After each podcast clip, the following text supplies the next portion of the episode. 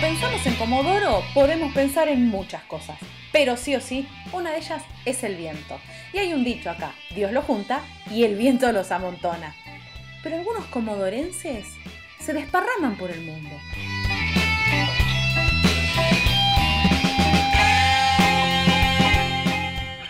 Yo soy Rocío Barquín y en este podcast de ADN Sur vamos a charlar con comodorenses por el mundo. Bueno, en este episodio de Comodorenses por el Mundo vamos a hablar con Laura, que está dentro del continente, pero en la otra punta, me parece. Laura, buen día, ¿cómo estás? Decime dónde estás. Hola, buen día, Rocío, ¿cómo estás? Eh, muy contenta de participar de este podcast, este, sobre todo que esté involucrado en mi ciudad querida, Comodoro Rivadavia. Bueno, te cuento, yo estoy en Canadá, es eh, en la provincia de Quebec, es muy cerquita de la ciudad de Montreal, estoy más o menos a 20 minutos, y es una ciudad muy linda que se llama Lorraine. Por lo que me estás comentando es la parte de Canadá donde se habla francés. Es la parte donde se habla francés, sí. Es la, la primera lengua es el francés. Tiene una particularidad Canadá que me llama la atención, justamente porque en una parte se habla inglés y en otra parte se habla francés. Esto es raro, ¿no? Sí, esto, esto eh, tiene que ver con la historia, ¿no? Tiene que ver con eh, cómo este, fue la colonización, cómo se organizaron las cosas en los países.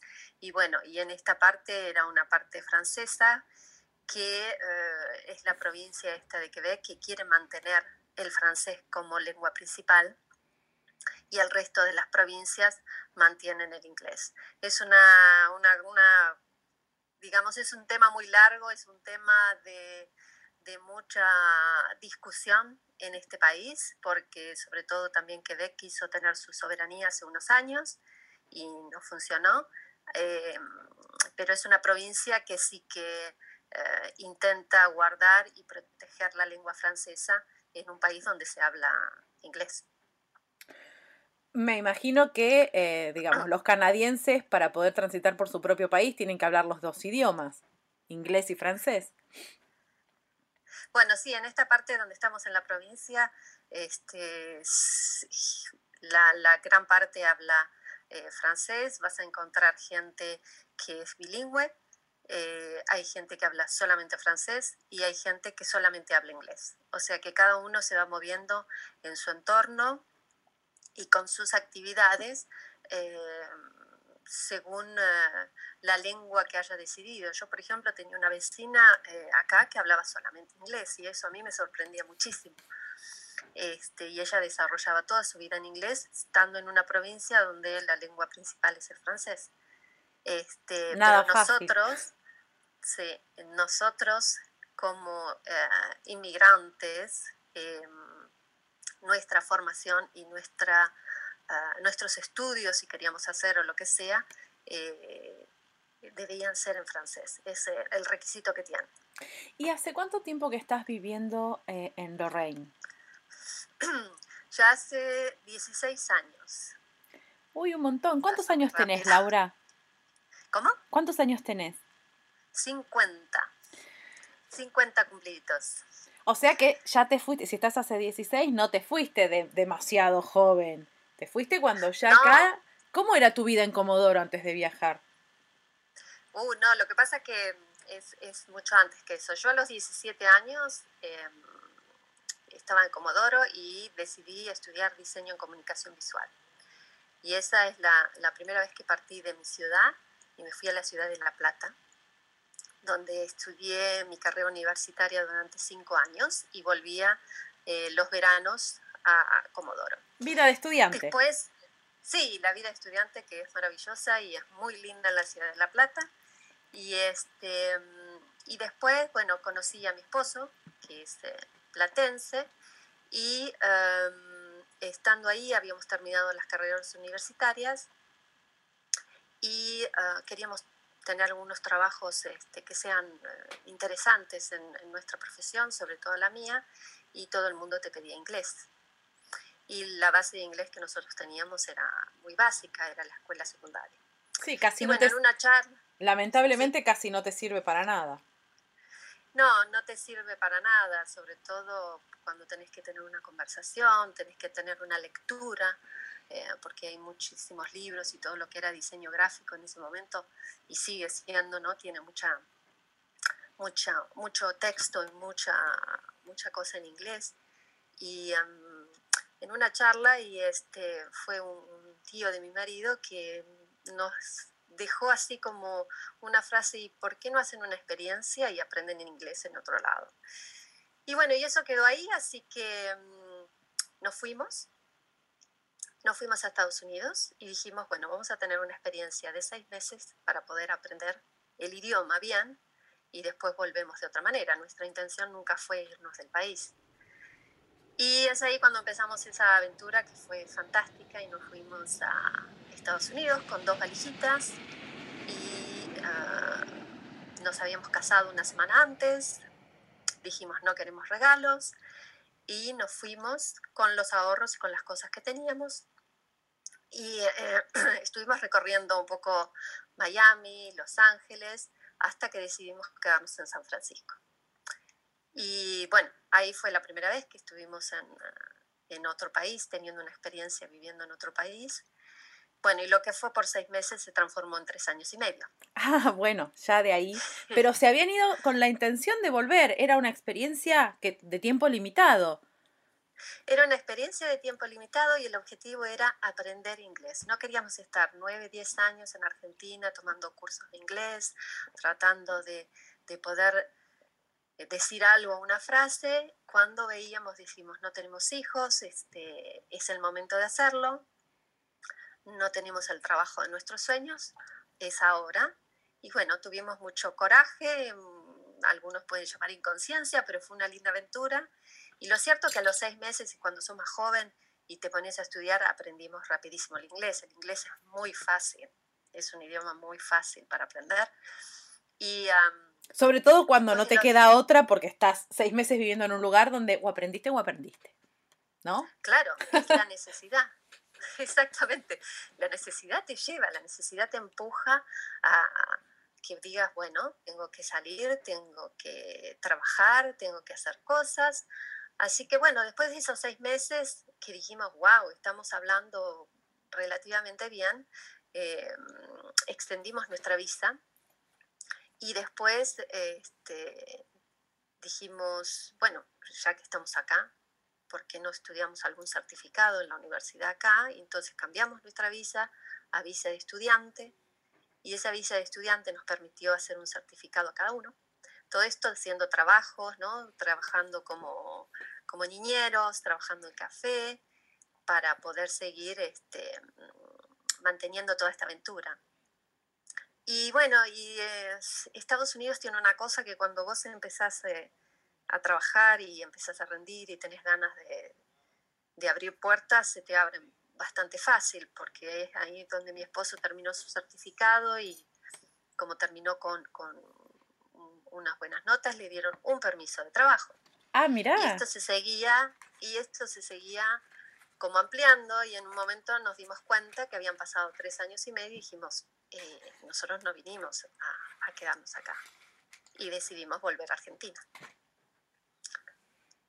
Eso me llama por ahí la atención porque em, debe ser la primera, la primera entrevistada, ¿sí? la primera historia que escucho que en la mitad del viaje dicen, no, no, pero yo no quería viajar tanto. Y vuelven, vuelven al país. Es la primera vez que lo, que lo escucho, me, me, me, llama mucho la atención. ¿Cómo fue ese despertar una mañana, ¿sí? prepararse el café y decir, ¿qué estoy haciendo acá? En realidad pregunto todo lo contrario, pregunto cómo es despertarse en Comodoro y decir no quiero estar más acá. ¿Cuál es el clic que te lleva a viajar? A vos te pregunto al revés, ¿cuál es el clic que te llevó a volver? Eh, el clic que nos llevó a volver es que nunca nosotros habíamos terminado bien nuestros estudios, estábamos, estamos en la ciudad de La Plata, yo no había vuelto a Comodoro, nos habíamos instalado en la ciudad de La Plata. Y la idea era que nosotros no nos fuimos por una necesidad más que aprender un idioma y porque nos encanta viajar y nos encantan las culturas, nos encanta eh, ver cómo vive otra gente, eso es algo que tenemos muy en común. pero en realidad nunca fue el sentido de, alejarse de, la familia y vivir en otro lado. Entonces, cuando veíamos que avanzábamos y avanzábamos, eh, también extrañábamos cosas de nuestro país, extrañábamos a la familia, extrañábamos ciertas cosas. ¿Cómo qué? Y, y bueno, la familia es la lengua, tu lengua materna, eh, porque si bien hablas inglés y te desenvolves, hay ciertas cosas, ciertos códigos, es toda una adaptación. Si bien es, es un país donde nos vestimos iguales, donde no tenemos cambios radicales muy grandes, eh, hay una diferencia cultural. Y, cuando no teníamos necesidad, porque las inmigraciones son todas muy diferentes, ¿no? Hay gente que yo he conocido, sobre todo eh, en Estados Unidos como acá, eh, las inmigraciones pueden ser por asilo político, gente que viene de la guerra, económico, social. Nosotros no fuimos por una aventura, nosotros no, no estábamos escapándonos de nada, ni buscando ningún aire. Entonces dijimos, bueno, volvamos y todo esto que aprendimos vamos a, vivirlo en nuestro país. No fue fácil, ¿eh? no fue fácil. Eh, tres años y medio, San Francisco es una ciudad preciosa, es una ciudad con un clima extraordinario. Eh, teníamos una vida en bicicleta todo el año este, y uno como ser humano se va adaptando a los lugares y de cada lugar tiene un poquitito, entonces siempre vas a extrañar porque formas parte, para integrarte tenés que formar parte. Claro, bueno, igual San Francisco y Comodoro se parecen en el tema de las subiditas y las bajadas, podríamos decir, ¿no? Nada más. Esa es verdad. Sí, las subidas y las bajadas y, y los paisajes, ¿eh? Comodoro tiene un paisaje extraordinario. Comodoro tiene un paisaje que es muy lindo. Es un paisaje que, por ejemplo, extraño mucho. Es eh, el mar, este, las piedras, las rocas, eh, lo que es seco, ese cerro. Este, pero bueno, eso uno lo aprecia cuando está lejos, ¿no? Me imagino, sí, claramente. Cuando uno no tiene las cosas, es cuando dice, wow, qué lindo. Esto es muy lindo, pero aquello tiene todo su encanto, ¿no? Y entonces se volvieron a Argentina.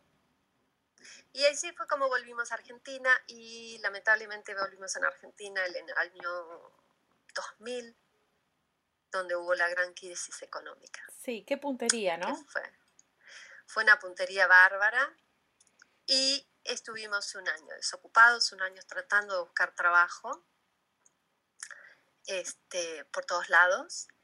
¿Y en ese año se arrepintieron de volver? este, no arrepentidos, sino desilusionados y, tristes. Porque bueno, ahí empezamos otra adaptación, porque cuando te vas tres años y medio y aprendiste a funcionar de otra manera, en un país donde las cosas funcionan de otra manera, tenés que volver a adaptarte, volver a, ponerte en contacto con los tuyos, a hacerte amigo de tus amigos de vuelta, a, a volver a compartir cosas que dejaste de compartir. Entonces es eh, todo un proceso que mm, necesita de, mucha empatía, de, mucha compasión, de ponerse en el lugar del otro para poder volver a acomodarte.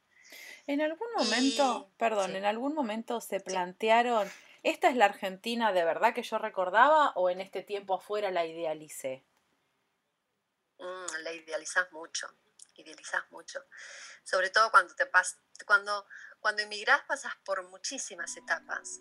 Eh, la primera etapa cuando llegas a otro país es eh, todo el encanto, la adrenalina, quiero conocer, quiero hacer. Después empezás con la adaptación y empezás a ver las diferencias y ahí es cuando empezás a idealizar tu país, no, pero allá era mejor, pero esto era mejor o no. Perdés un poco y te quedas con una imagen que no es la misma porque todo cambia, todo evoluciona, uno cambia también, los otros también. Entonces, este, sí, se idealiza mucho, creo que sí, se idealiza mucho. Y estaban acá, estaban desempleados, buscando trabajo, tratando de resolver nuevamente cómo vincularse con la gente que se suponía que era su cercana al estar acá y cómo decidieron irse nuevamente. Bueno, ahí fue cuando, estando con amigos y todo, y una pareja de amigos muy querida, este, habían recibido un email y nos comentaron que había gente que eh, había en Canadá, la delegación de Quebec buscaba jóvenes familias profesionales. Y yo tenía una amiga, tengo una amiga que vive acá también en Canadá, que hace tiempo que ya estaba erradicada y um, empezamos a averiguar un poquitito y bueno, nos mandaron un email a nosotros invitándonos a venir a la provincia de Quebec. Y bueno, teníamos, digamos, todas las condiciones, hablábamos inglés ya por lo menos, eh, éramos los dos profesionales y ya en ese momento en Argentina en ese tiempo nació mi hija, mi primera hija Antonia, así que estábamos con ella. Así que dijimos, bueno, eh, ya lo hicimos una vez, eh, no creo que sea tan difícil, vamos a, vamos a intentarlo de vuelta. Claro. Y, y vamos a hacer, vamos, no vamos a cerrar puerta, vamos a ver qué pasa. Y mm, no fue fácil con una hija irse, dejar la familia y llenamos todos los formularios, esto fue mucha cosa, dos años más o menos, pero entramos como residentes permanentes ya. Entraron con una visa de residentes porque cumplían todos estos requisitos de ser una familia joven y además eh, eh, Canadá tiene esto de pedir jóvenes profesionales en ciertas áreas para darle este, por ahí justamente la visa de residencia y llenar esos huecos que a la sociedad canadiense le falta, ¿no? Sí, exactamente, exactamente. Hubo una, una época donde en Quebec eh, la natalidad fue muy baja, fue en una época donde eh, las familias decidían no tener hijos, entonces quedó una brecha como de una generación que, que falta, que para que pueda tomar, suponete, hay mucha gente que se va a jubilar y se necesita quienes van a cubrir, hay, hay como una pequeña brecha que tienen que cubrir. Entonces necesitan familias jóvenes, pero necesitan familias que vengan y, sobre todo con hijos y con idea de crear una familia para que realmente se queden y no se vayan, no se vuelvan. Y este, así que eso es lo que hicimos, este, entramos con todo eso, pero bueno, eh, no fue fácil. Eh, el idioma francés es muy difícil, la pronunciación es un, es un idioma precioso, pero la pronunciación es muy difícil y ya es una experiencia distinta. Con un hijo es, ya son otras cosas que tenés en la cabeza, hay muchas otras cosas para pensar, pero bueno, llegamos y, mm, y empezamos a tratar de, de adaptarnos, porque había muchas cosas más para adaptarse que lo que tuvimos que vivir en Estados Unidos. Y cuando vos decís algunas cosas más para adaptarse, más allá de que, bueno, uno ya piensa como familia y no como una aventura de pareja o algo que uno puede cambiar, tenés otra responsabilidad. ¿Cuáles fueron las cosas eh, que primero te llamaron la atención cuando llegaste y más allá de este primer enamoramiento de llegar a un lugar y que todo te encante y que todo te parezca fantástico, ya cuando pasa un tiempo y empezás a, a decir, bueno, esto voy a tener que convivir con esto todos los días. ¿Qué fue eso que te llamó la atención para bien? Vamos a empezar con lo que te llamó la atención, pero para bien. Lo que me llamó la atención para bien es la organización, es la calidad de vida que tenés. Es maravillosa.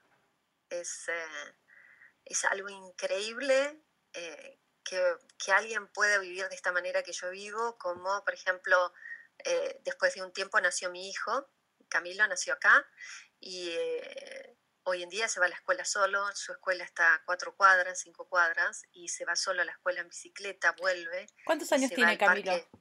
Camilo tiene nueve, diez, diez, diez. ¿Y se maneja en bicicleta solo, tranquilo, a la escuela?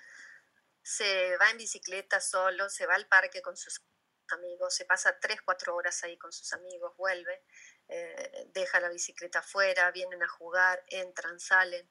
Eh, es una calidad de vida extraordinaria, sobre todo que en el momento que nosotros estábamos en Argentina antes de venirnos para Canadá, la situación social estaba muy difícil también, la seguridad.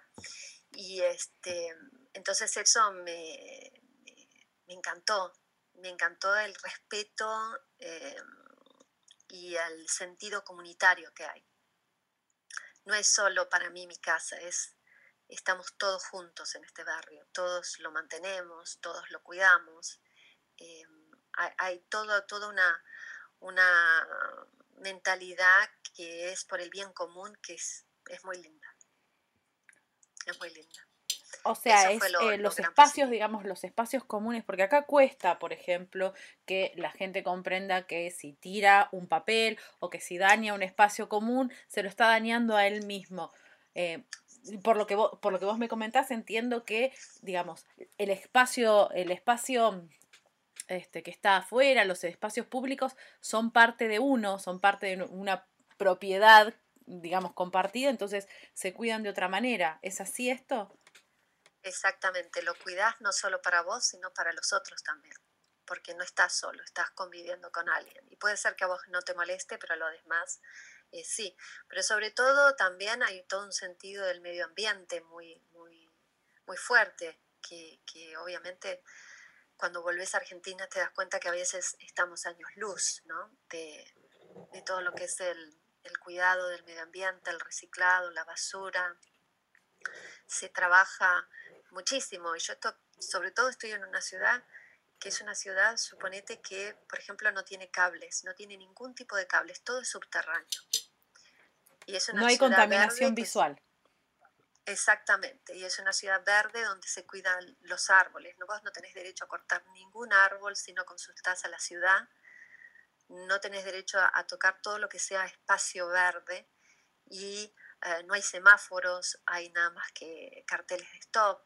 Eh, se conduce a una velocidad de 30 kilómetros por hora, que al principio para nosotros era me muero manejando tan despacio, por Dios, y después te terminas acostumbrando, pero hay muchos niños dando vuelta, entonces hay todo un respeto, todo, toda una, una convivencia que, que eso es muy, muy agradable y eso me encantó. Y lo que no te encanta, o sea, después de ese enamoramiento inicial, como preguntábamos, lo que te... Mm llamó la atención o lo que más este, te molesta, digamos. Es decir, yo no pensé que esto me iba a molestar, pero después de 16 años viviendo acá, la verdad que me jode qué. Ay, a ver, em, el frío. El frío es intenso. No la nieve. La nieve es mágica, es preciosa. Esto es un lugar donde vivís las cuatro, las cuatro estaciones muy intensas. Tiene un otoño precioso, un verano lindo pero corto, pero tiene un invierno que es muy largo, puede durar de 5 a 6 meses y con temperaturas muy bajas. ¿Cómo cuánto? La nieve es menos 30 grados. Ah, bueno, no, estamos hablando que hace un frío importante. Menos Yo pensé que me ibas a decir, no sé, 10, 5, 7, 10 grados bajo cero. Menos 30 no, no me lo puedo imaginar. Sí, hoy ya, por ejemplo, hoy se sentía menos 3 grados, ya empieza a caer el invierno. Ahora ya, ayer, por ejemplo, nevó un poquito, ahora pronto empieza la nieve. Y eh, si bien no son todos los días de menos 30, la gran parte son de menos 15, menos 20. Y yo te diría que menos 10, menos 15, podés jugar afuera, podés estar bien, pero menos 30, menos 40 es... Eh, es muy difícil de poder salir. Es, eh, podés salir un ratito, pero ¿Y cómo no mucho, No, pero claro, me imagino, ya a partir de los menos 10 nosotros no estamos acostumbrados, pero vamos a poner, ponerle menos 15. ¿Cómo haces para vivir 5 o 6 meses en un lugar con 15 grados bajo cero? ¿Cómo es tu rutina? Porque me imagino que no debes poder estar 40 minutos afuera, ni de casualidad 20. Te morís de eh, hipotermia. Eh, No, podés estar, mira, hay una cosa muy importante. Eh, la calidad de, vida dentro de las casas es magnífica. Yo estoy en remera en mi casa, estoy descalza. ¿sí? Son casas donde la estructura es de madera, entonces son muy cálidas adentro. O sea que ese frío no lo sufrís, no es que estás... Yo, por ejemplo, he tenido más frío en la ciudad de La Plata, a veces en invierno con la humedad que hay. En cambio, acá adentro no cuando salís, salís muy preparado, que es una de las cosas que tuvimos que aprender, ¿no? Cómo vestirse, con pantalón, por supuesto, tenés que salir con a menos 15, menos 20, tenés que salir con pantalón de invierno, campera de invierno, botas, guantes. Todo eso te demanda una energía, entonces seis meses es como muy largo. Cada vez que entras y salís de la casa, tenés que poner y sacar la ropa. Eh, si vas al dentista, tenés que llegar, sacarte las botas, ponerte pantuflas, poder entrar. Es todo, todo, todo un proceso. Vas a tu trabajo con la bolsita, con tus zapatos, llegaste, tenés que sacar zapatos, cambiar. O sea, salís de tu casa con una mal, pequeña maletita. un, con un bolsito, porque yo me imagino con toda la ropa así de abrigo para menos 15 grados y entrar a un lugar que vos decís que tiene buena temperatura y empezás a transpirar y que te tenés que cambiar ahí, que tienen espacios para cambiarte, te sacás el pantalón de invierno, te pones el de, el de usar adentro.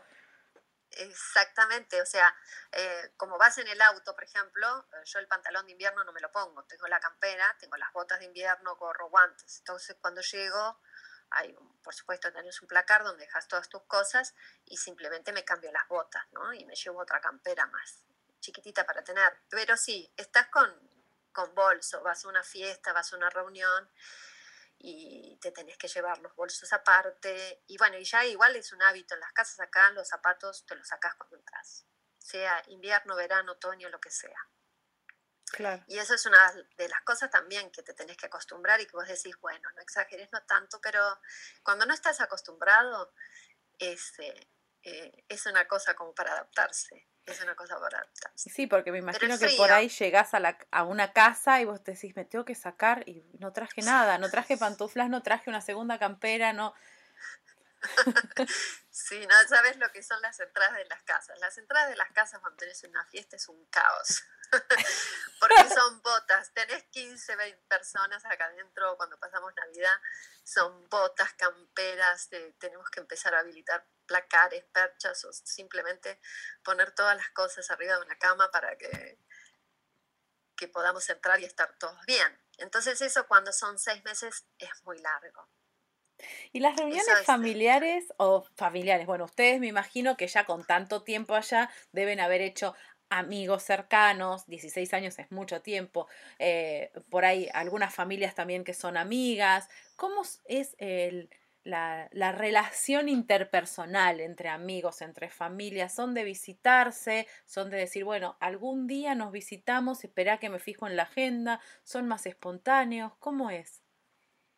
Bueno, eso es otra cosa también que uno tiene que aprender a adaptarse. Al principio tenés un rechazo muy grande, después entendés que es otra cultura y que son diferentes, nada más, que son diferentes a vos, no son ni mejores ni peores, pero eso lleva una adaptación. Y por ejemplo, a mí me costó mucho el tema de la organización, yo nunca había sido tan estricta con una agenda, con un calendario. Y eh, más que soy artista, eh, necesitaba esa cosa espontánea, bueno, acá no, acá no llegas a nadie, a la casa a nadie sin, sin avisar antes. Eh, y con mucho tiempo, no es que un mensaje, che, estoy en el centro, me voy para tu casa en 15 llego, no. No, no, no, eso no existe, no, eso no existe.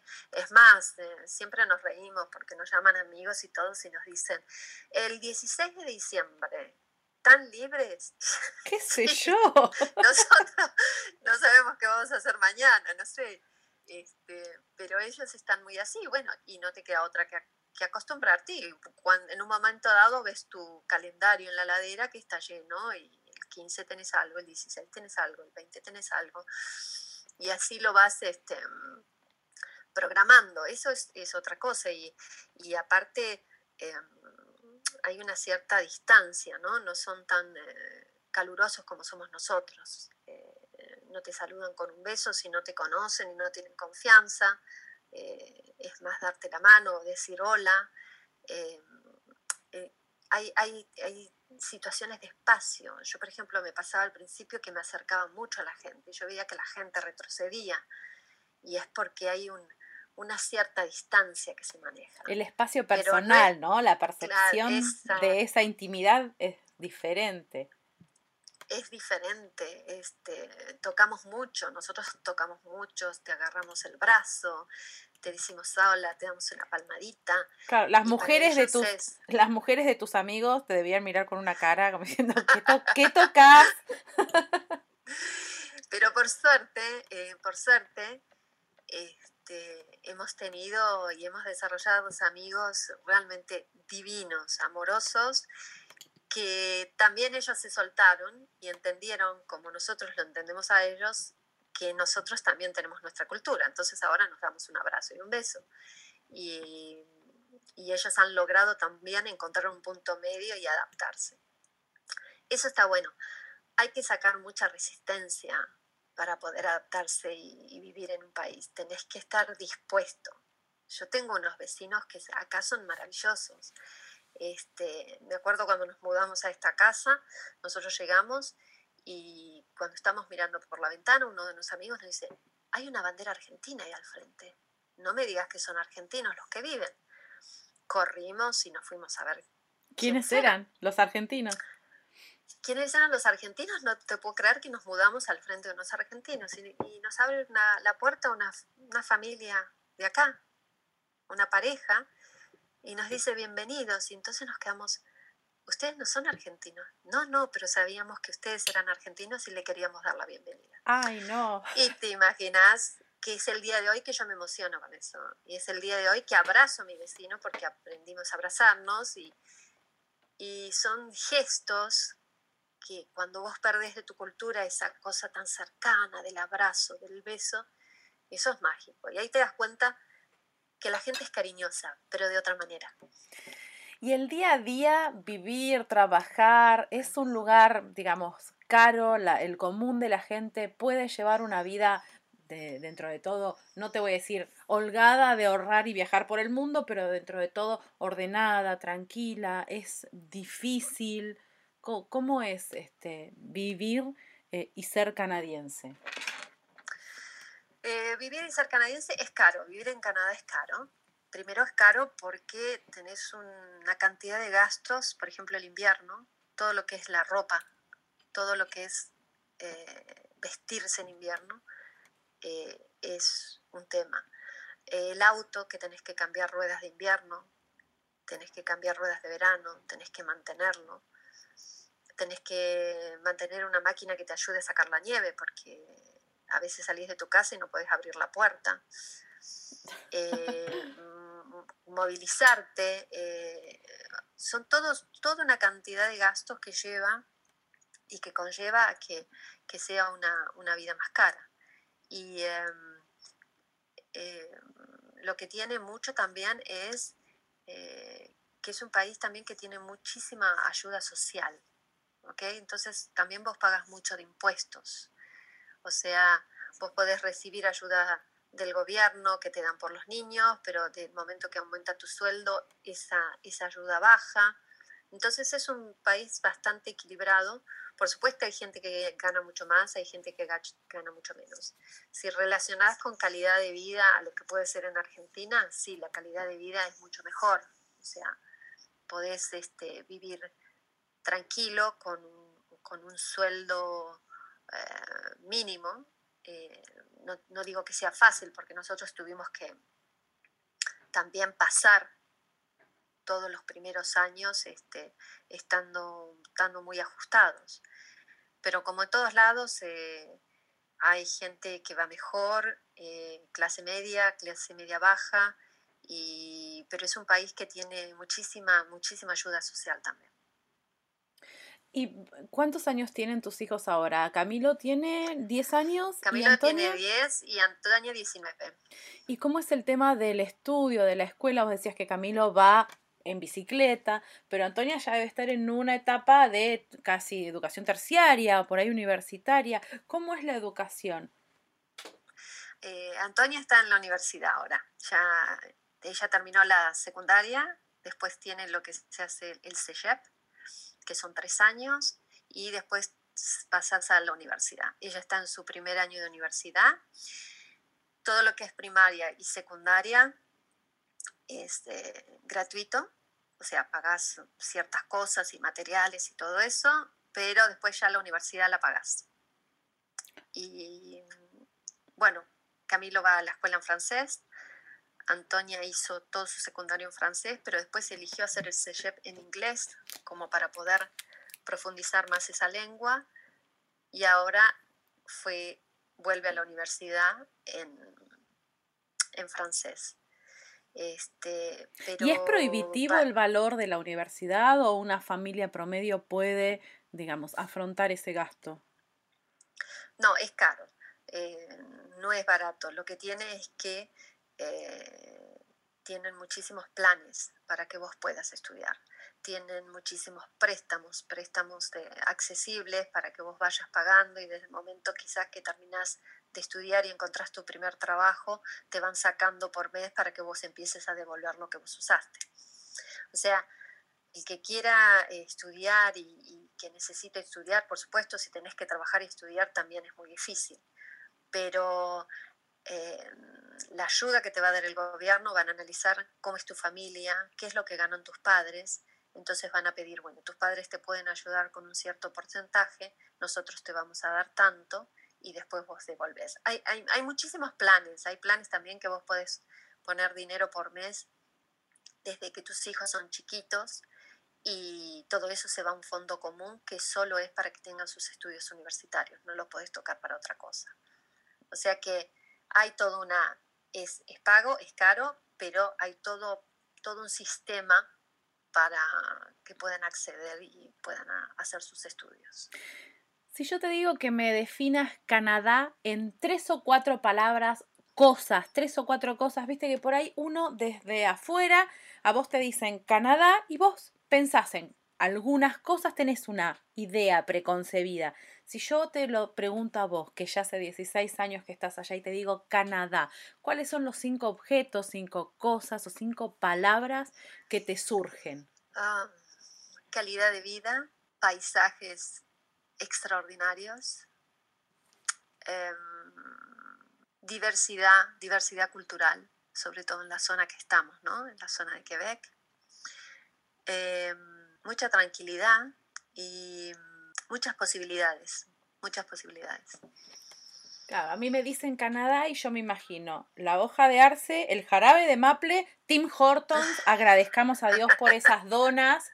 Yo le invito a la gente a que googlen qué es Tim Hortons, este, y después, eh, y después las colas de castor, por ejemplo. Se ve que lo mío es gastronómico. Se ve que lo mío claro, no, por, eso vos me preguntaste así en general, pero claro, si vamos a lo gastronómico, por supuesto. Y si vamos a lo gastronómico, ¿qué es esa comida que vos decís, wow? Esto jamás me hubiera imaginado que era así excelente. ¿Cómo viví tantos años sin probar esto? bueno, acá el, el siro d'érable es este, como el dulce de leche argentino. El jarabe de maple. Claro. Yo no voy a poder pronunciar eso que vos dijiste, no, jamás. no te preocupes que a mí también me, cuesta bastante. Este, em, eso es, eh, digamos, es lo que haces platos salados como platos dulces. Eh, la cola de castor es riquísima. Yo me acuerdo, eh, mi mamá las veces que vino y todo, espera para, para probarla porque es como una digamos que es como una masa de la torta frita con azúcar espolvoreada arriba y después, bueno, le agregan todas las cosas de chocolates y todo lo que se te ocurra. Bien goloso. Este, bien goloso. Y después hay una comida tradicional acá que se llama putín, que es como unas papas fritas con todos pedazos de, queso arriba con una salsa especial, que, es una salsa no de, de roja, si no es una salsa como de especias y, es muy rica, es algo para, para probarlo. Qué rico. Si yo siempre pregunto la cuestión culinaria y no puede quedar afuera la cuestión de las bebidas. ¿Qué se toma? Vos te juntás con tus amigos después de que programaste una fecha, te dicen es el 16 de diciembre, estás libre y llegó el 16 de diciembre. ¿Qué, es lo que toman? Eh, la verdad que se toma mucha cerveza, mucho vino, eh, mucho gin tonic, que creo que es una moda mundial, es una moda ahora que, que todo el mundo se está eh, tirando hacia eso. Eh, whisky, no, se toma bien, se toma bien acá, se toma bastante variado. Y después tenés, em, lo que tiene acá es que tiene, tenés muchísimas actividades. Por ejemplo, este, hay un momento donde está la cabana Suk, que se hace en los meses también de octubre y donde eh, hacen comidas especiales, donde todas son eh, eh, originadas a través del, del Ciro de Rapple, con canciones, como, son como unas cavernas, ¿viste? Donde hay música, donde se canta, donde, donde comes platos este, típicos. Este, y después hay muchos lugares donde vas a buscar manzanas, eh, entonces tomas muchas bebidas eh, que se hacen jugos naturales, sidras, este, siempre, eh, eso es lo que me llama la atención, siempre es, un, es, realmente un país donde busca todo el tiempo generar actividades. Son todo el tiempo actividades, la fiesta de la nieve, y son todas cosas gratuitas donde vos podés acceder y, y degustar platos, este, tener experiencias distintas, patinar, porque hay muchísimas actividades también que puedes hacer de, deporte en, esta zona. O sea que eh, es, todo, muy variado, hay mucho para descubrir. Vos en algún momento con, con, tu marido dijeron, ¿qué estamos haciendo acá? Vamos a volver a Argentina. Ahora eso ya es un pensamiento que no va a ocurrir, ya están instalados y sus planes son nada, su vida está allá. Eh, estamos instalados y por supuesto tenemos dos hijos que están, muy bien, están contentos, están felices, tienen el gran regalo de hablar tres lenguas, entonces tienen, están interesados por miles de cosas y, y se los ve felices, nosotros estamos bien, logramos trabajar de nuestras profesiones, cosas que no fue fácil. Entonces estamos cómodos, pero nunca cerramos puertas nosotros, jamás cerramos puertas y nunca cerraríamos la puerta de nuestro país porque se extraña mucho la familia, eso es irreemplazable, este, la lengua y los paisajes. Eh, a, mí me emociona, Comodoro Rivadavia es mi ciudad, es donde, donde nací y si bien cuando vuelvo las cosas son distintas, yo cambié, la gente cambió, la gente me puede ver distinta. Hay algo que tiene que ver con tus raíces y cuando ves el paisaje, ves los olores, eh, ves cómo viven tus seres queridos, este, a mí no me causa ninguna, ningún tipo de rechazo, todo lo contrario. Este, yo no cierro ninguna puerta jamás hemos cerrado puertas. Lo cierto es que vamos viviendo como lo que hicimos y viviendo nosotros en nuestra vida, porque eh, uno nunca sabe qué puede pasar, cómo se pueden dar las cosas. Y así que lo dejamos abierto y por ahora estamos bien y estamos viviendo eso y veremos qué, qué nos depara el destino. Laura, te agradezco muchísimo los minutos que nos diste para contarnos tu historia, para contarnos de Canadá, eh, de cómo se vive y de, bueno, las motivaciones que tuviste para viajar, estas idas y vueltas y, en definitiva, bueno, todo lo que viviste, primero como aventura y después ya como familia eh, y estas ganas también de volver. Eh, muchísimas gracias por, por habernos dado estos minutos de tu tiempo y habernos contado tu historia. Muchísimas gracias a vos y feliz, feliz de participar de un proyecto tan lindo como, como el que tenés y de, de, participar un poco con la gente de, de la ciudad. Un beso enorme. Comodorenses por el Mundo, un podcast de ADN Sur.